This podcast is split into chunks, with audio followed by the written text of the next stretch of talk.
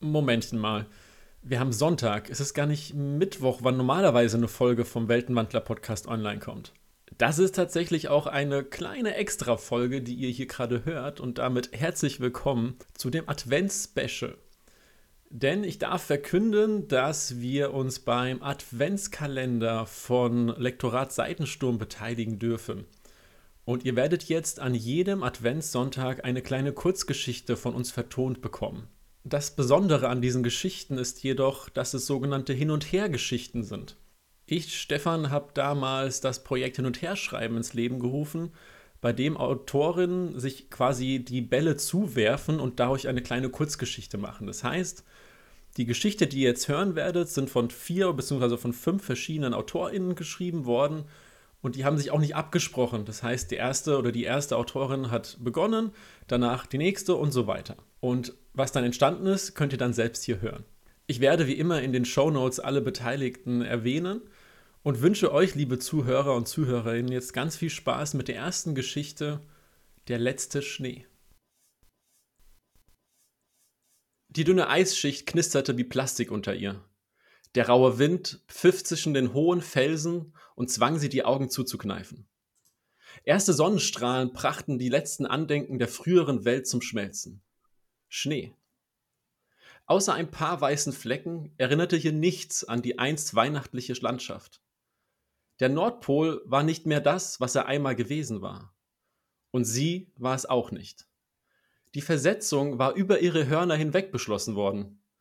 Zirra fragte sich, was sie, eine Satyrin, am Nordpol sollte. Die Elfen waren stets die Diener des Weihnachtsmannes gewesen, doch plötzlich hatte man sie hierher versetzt. Wie sollten ihre Ziegenhufe hier helfen können? Zirra übersprang eine weitere Kluft, deren Schlucht tief hinein in das Erdinnere führte. Die Risse übersäten das Land wie Messerschnitte. Der Himmel war eine graue Fläche und den Horizont konnte sie hinter dem Smogschleier kaum erkennen.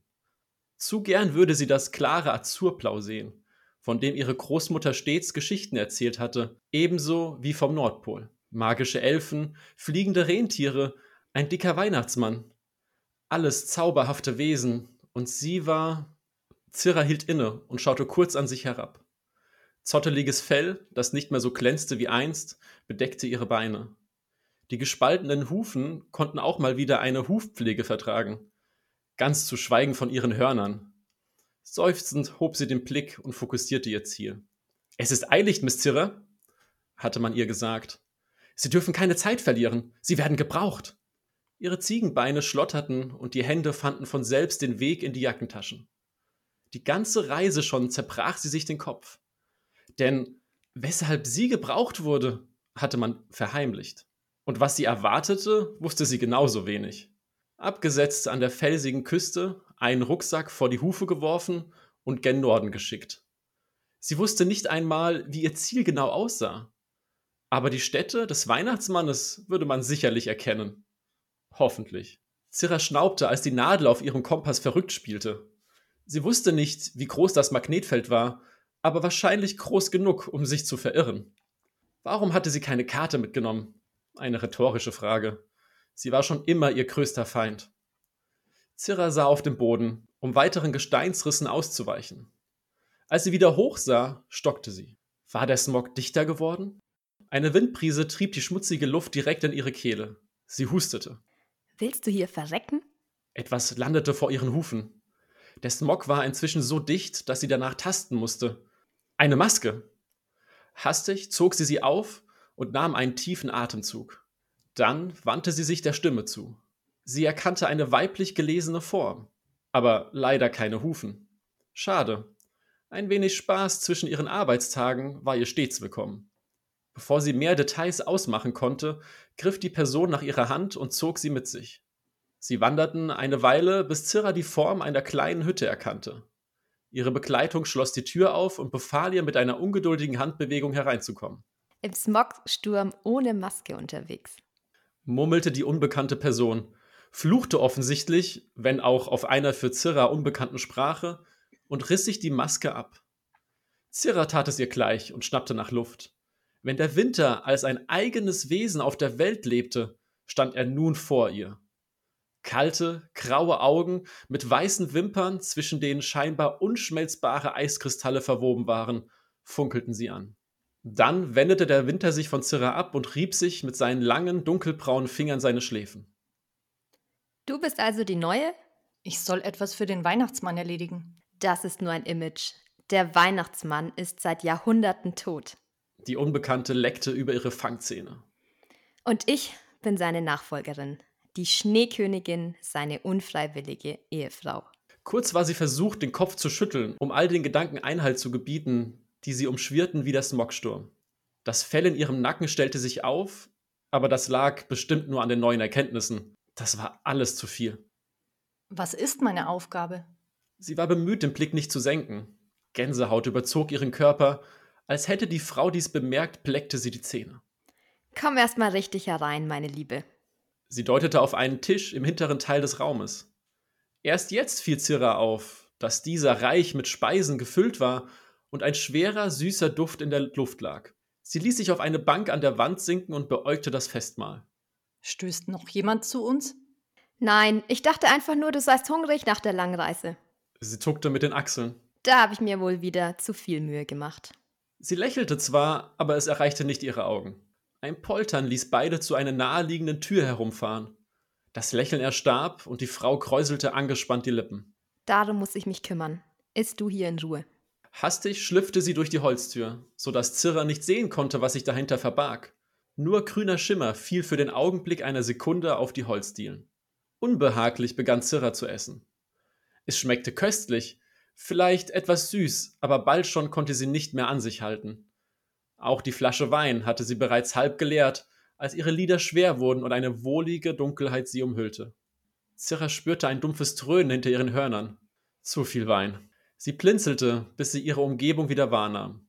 Von der Pritsche aus konnte sie den Tisch sehen, der von einer Öllampe in schummriges Licht getaucht wurde. Etwas war anders. Die andere Tür stand einen Spalt breit offen.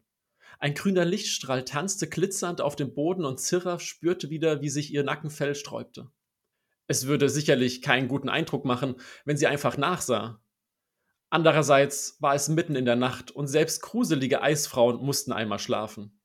Vorsichtig erhob sich Zirra, darauf bedacht, kein Geräusch zu machen, als sie zur Tür schlich. Der Wein trübte ihre Sinne und hämmerte immer lauter gegen ihre Hörner. Vielleicht war sie deshalb so leichtsinnig. Als sie die Tür erreichte, griff sie nach der Klinke. Sie öffnete sie gerade so weit, dass sie hindurchschlüpfen konnte.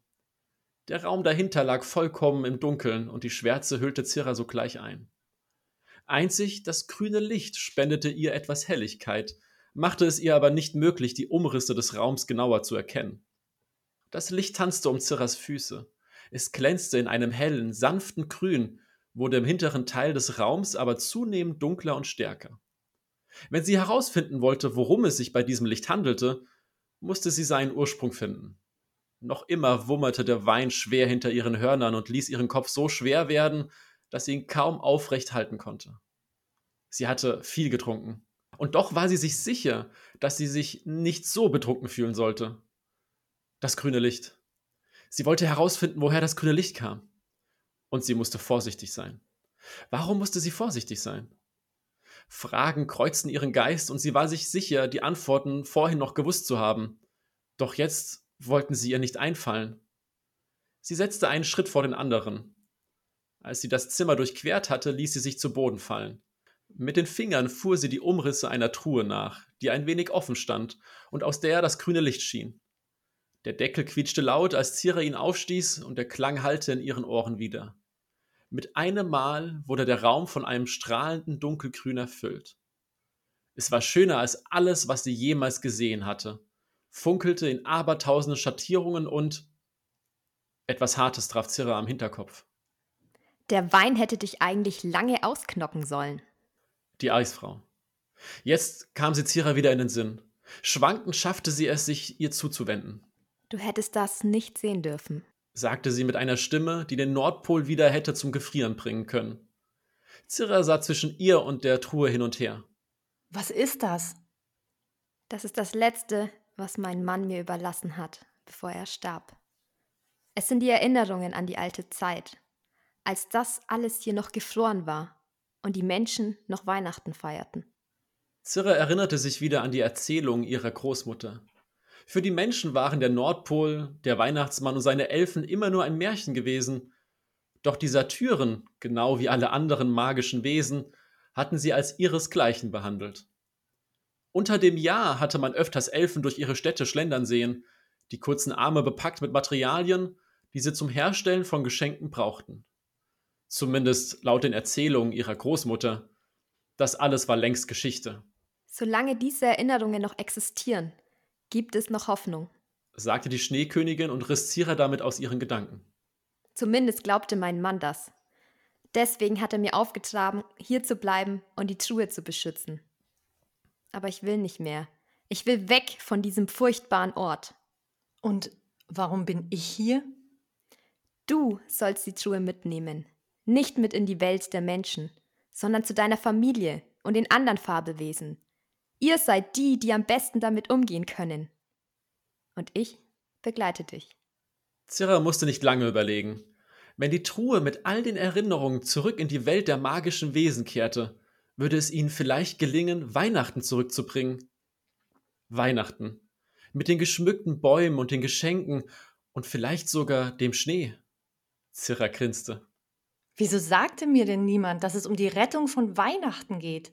Lass uns nach Europa zurückkehren. Mit der Truhe.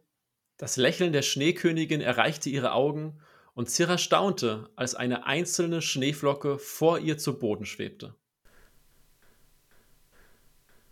Das war auch schon die erste Adventsgeschichte. Ihr könnt die Geschichte übrigens auch auf Instagram bei den beteiligten AutorInnen nachlesen. Dort wird sie veröffentlicht und ist jederzeit einsehbar. Bis zum nächsten Sonntag mit der zweiten Kurzgeschichte.